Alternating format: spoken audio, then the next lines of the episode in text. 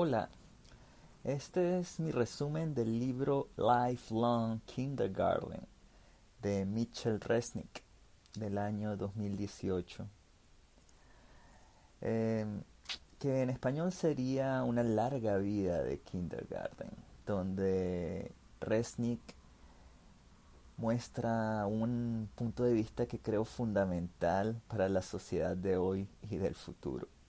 Entonces te voy a contar un poco de quién es Resnick, que primero me parece fascinante su trabajo que ha realizado en el Media Lab del Instituto de Tecnología de Massachusetts, donde se enfoca en el aprendizaje, en metodologías de aprendizaje y tecnologías de aprendizaje.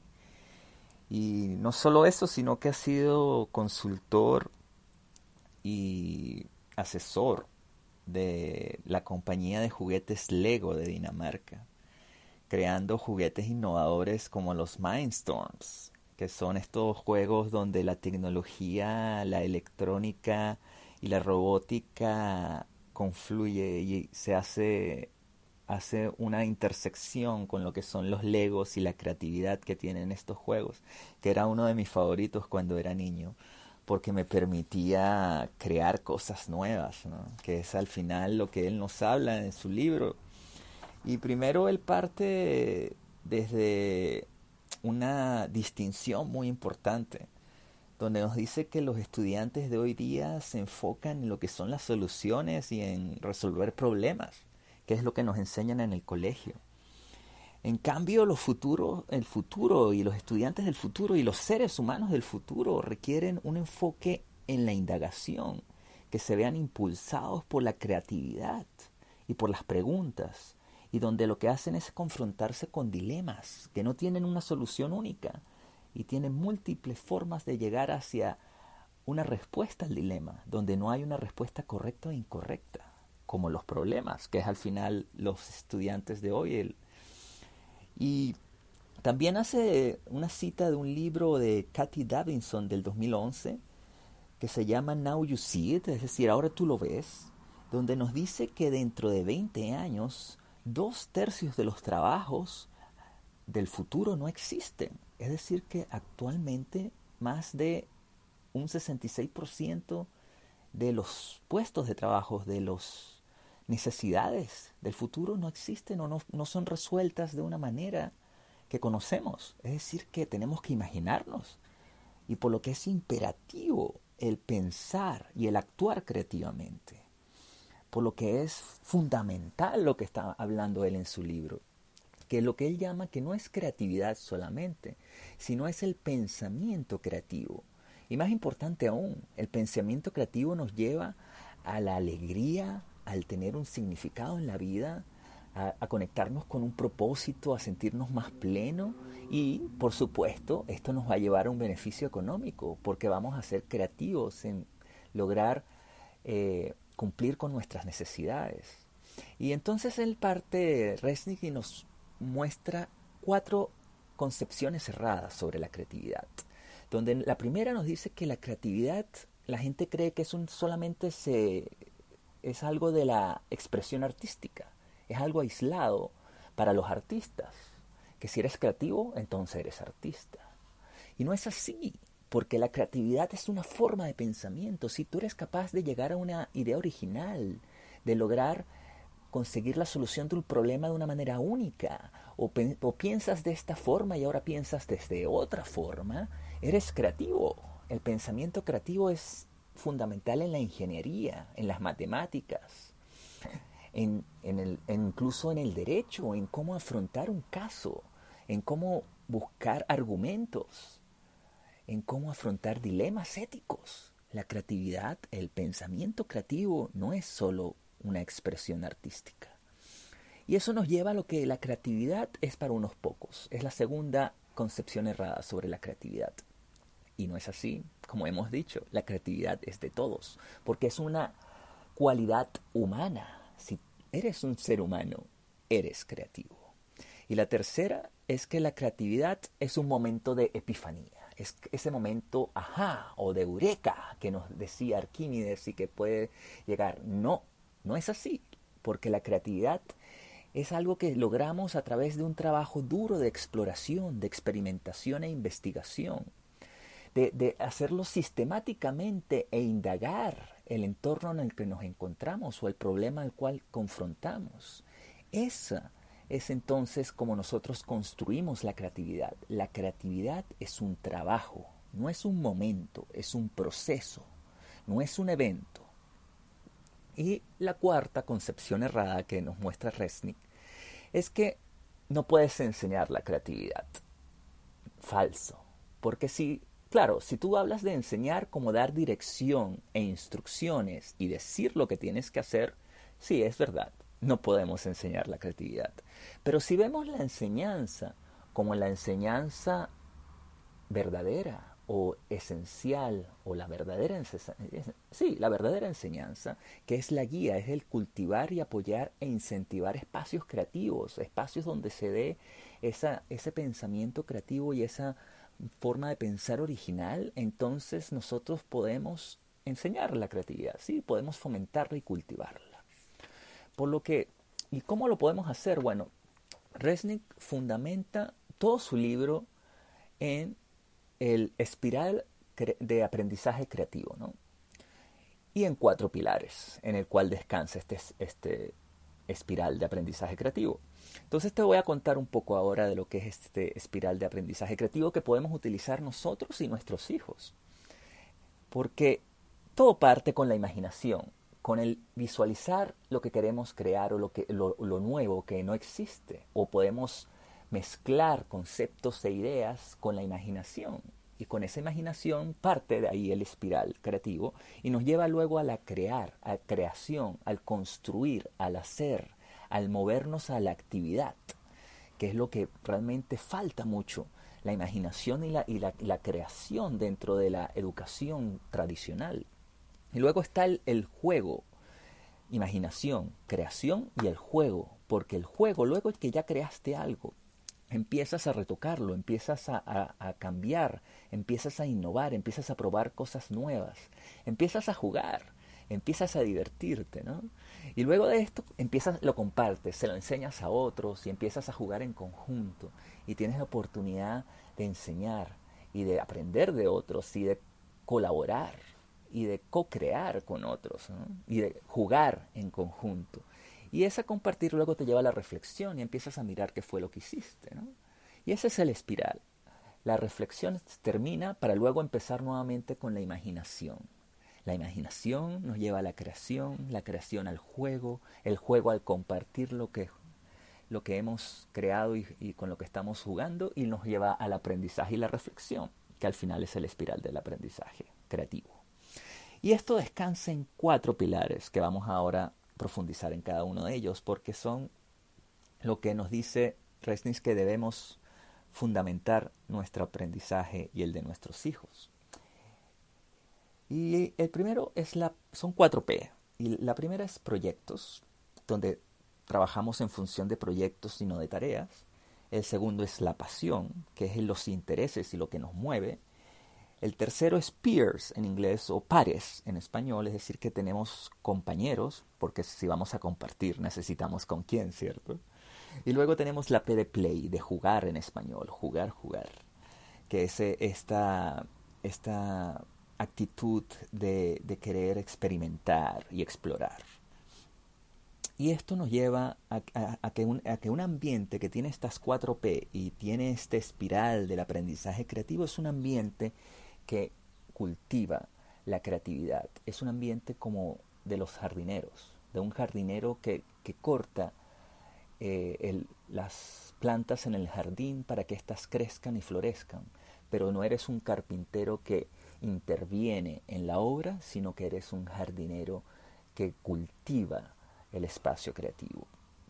Y, bueno, nos habla también de lo que es la tecnología de hoy día, que tenemos tantas pantallas. Y Resnick nos dice que no es que debemos disminuir nuestra interacción con la tecnología, que, que puede tener estas características, sino que tiene que ser una tecnología que nos permita crear, nos permita hacer nuestras propias historias y no consumir y no tomar ya historias hechas por otros y simplemente nosotros interactuar.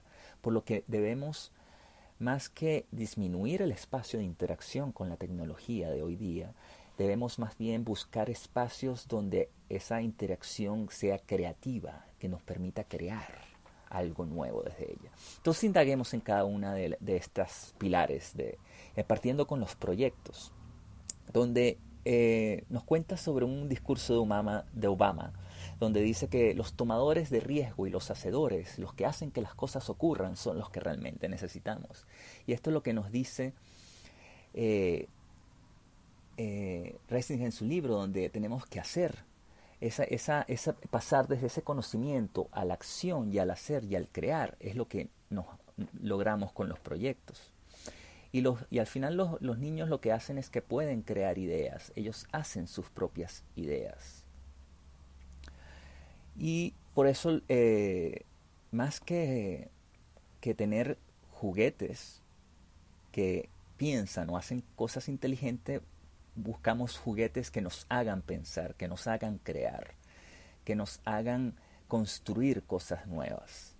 Y nos habla, por supuesto, de, lo que ya he mencionado, que el, de que actualmente el conocimiento en, la estructura tradicional de aprendizaje, enseñanza-aprendizaje, el conocimiento es algo teórico, algo destructurado, algo que tú ves algo un día lunes, que aprendes en el primer eh, día o en el primer lapso, y el tercer lapso, y luego de, que lo aprendiste, no ves conexión o aplicabilidad de lo que aprendes.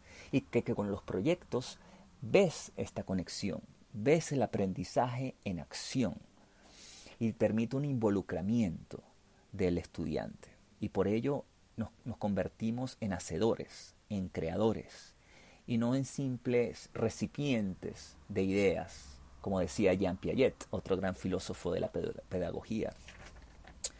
Es por ello que, y aquí hay algo que me llamó la atención de Resnis, él dice que eh, podemos para el futuro la habilidad de, programar, de, de, escribir código de máquina en un computador va a ser análogo a la escritura y a la lectura de hoy día, donde es una herramienta de expresión, donde los seres humanos y los niños y los estudiantes del futuro van a poder expresarse a través del código de máquina. Por lo que una habilidad importante desde el punto de vista técnico, no solo la creatividad, sino que esta forma va a ser la literatura tecnológica, literatura creativa de el escribir código. Y, luego ahora pasamos a la segunda P, que es la pasión, que son los intereses que nos mueven. Ese, ese, esa, eh, cuando nos conectamos con la pasión y el entretenimiento y los intereses que tenemos, eh, podemos llegar a tener el aprendizaje difícil que nos llama que es que cuando tenemos un desafío o un proyecto difícil, esa pasión y ese interés nos mueve y nos lleva hacia eh, lo que es diseñar una solución, tomar acción hacia la creación de ese proyecto y luego reflexionar y aprender de ello. Por lo que la pasión es fundamental para nosotros poder avanzar en la creatividad. Y aquí también hace una señal importante que me llamó mucho la atención y es que los premios y las evaluaciones de hoy día no tienen mucho sentido y se ha demostrado con estudios que más bien disminuyen la creatividad porque entran en una competencia y no quieres compartir conocimiento, no quieres colaborar. Y por ello eh, la pasión eh, necesita un espacio de cooperación, de colaboración y de creatividad que los premios e incentivos de hoy día de las notas o de quién es el primero de la clase o quién es el mejor alumno realmente castiga la creatividad y el espacio creativo. Y por ello, eh, y luego, ¿qué es lo que nos dice sobre la pasión? Es que debemos crear también espacios eh, donde podamos personalizar el aprendizaje, donde podamos incentivar los distintos intereses que tienen los estudiantes. Y aquí entramos en, en un punto medio entre la estandarización y la personalización y tenemos que encontrar el, lugar ideal, porque la estructura es importante, nos dice Resnick, así como la libertad. Pero 100% eh, estructura rompe la creatividad y 100% libertad no te permite avanzar en tu, en tu aprendizaje, en tu crecimiento, porque necesitas cierta guía, cierta forma de, de, de, de encauzar esa, pasión. Y por lo que necesitamos encontrar la mezcla correcta e ideal entre estandarización y personalización y la mezcla ideal o mejor, óptima entre estructura y libertad. Por lo que necesitamos tener estructuras que empoderan el pensamiento creativo y, y la espiral del aprendizaje creativo. Y ahora pasamos a la última, a la tercera P, que todavía nos queda otra, la de pares, donde necesitamos interactuar con pares, porque es ir más allá del pensador solitario, por ejemplo, la imagen de Rodin del pensador que está solo. Ese pensamiento existe y es importante de la soledad y de la introspección. Pero el pensar juntos, el pensar en conjunto, el colaborar y el tener un aprendizaje abierto es muy importante para, para la creatividad. Por lo que eh, las comunidades de aprendizaje abiertas son claves y tienen ciertas características, como por ejemplo lo que hablábamos antes, sin incentivos y premios, sino que lo que hay es un espacio donde se permite cultivar la colaboración abierta y libre, donde el compartir y el crear algo nuevo es el premio intrínseco y no extrínseco. Y bueno, nos habla de, lo importante que es eh, entre pares, hay muchos roles que existen entre los pares, ¿no? Y está el, la acción de la enseñanza, donde la enseñanza eh, ideal, la enseñanza verdadera, no es la directiva, no es la que te dice qué es lo que tienes que hacer, no es la que te da instrucciones, que es la típica de nuestro eh, sistema educativo, sino es la enseñanza de apoyo que te da, eh, te ayuda a indagar, que tiene preguntas poderosas, preguntas catalizadores del pensamiento creativo, el saber hacer preguntas, preguntas que permitan despertar la curiosidad y la creatividad en el otro. Y por supuesto tenemos muchos roles, como que es el de conectores, en el de donde tú ves dos personas que tengan complementariedad y los conectas para que puedan tener un proyecto en conjunto y una pasión en conjunto el rol también de catalizador que hablábamos con las preguntas, preguntas poderosas que despiertan la curiosidad o hacen ver algo en el otro que no lo ve, el de consultor que tiene algo, que tiene un conocimiento que el otro no tiene y lo da y lo comparte de una manera eh, simple y que permite enseñar al otro un conocimiento que no tenía, y el colaborador, el que se, el que se involucra como un par a contribuir en el proyecto que se están haciendo. Entonces tenemos varios roles. Y aquí nos, nos, preguntamos, ¿cómo será el futuro de la inteligencia artificial? ¿Podremos tener acaso un asistente inteligente que nos dé conocimiento, que nos colabore o nos dé, nos dé preguntas importantes y catalizadoras sobre lo que estamos haciendo? Eh, yo creo que en el futuro esto puede ser una opción, ¿no? que tengamos una guía inteligente en este mundo de hiperconexión, hiperinformación vamos a quizás tener un asistente inteligente de inteligencia artificial. Luego, la última P, que es la del juego, eh, nos dice que el jugar, el juego, ese es el que requiere, el juego no requiere espacios abiertos o juguetes caros, requiere una combinación de curiosidad, imaginación y experimentación, porque es esa creatividad. Y Resnick nos, nos comenta de que él tuvo la oportunidad de visitar la casa donde estuvo Ana Frank en el, holocausto y que podía leer el diario y podía ver el museo y se dio cuenta de la actitud que es una actitud de juego.